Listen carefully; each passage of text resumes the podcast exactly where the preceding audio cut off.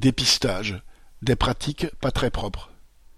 Les laboratoires et les pharmacies recrutent à tour de bras du personnel pour la réalisation des tests. Les candidats se voient imposer le statut précaire d'auto-entrepreneur, les cotisations sociales restant ainsi à leur charge. Certains sont payés aux tests réalisés et d'autres n'ont jamais été payés car la plateforme de recrutement et le laboratoire pour lesquels ils ont travaillé se renvoient la balle. En revanche, les tests sont remboursés à 100% par la sécurité sociale, de quoi aiguiser les appétits de certains acteurs du secteur.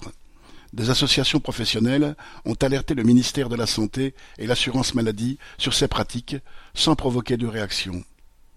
Mais pourquoi en serait-il autrement, alors que les capitalistes de la santé, petits et grands, peuvent, grâce à la pandémie, se gaver sans contrôle aux dépens de la collectivité? AC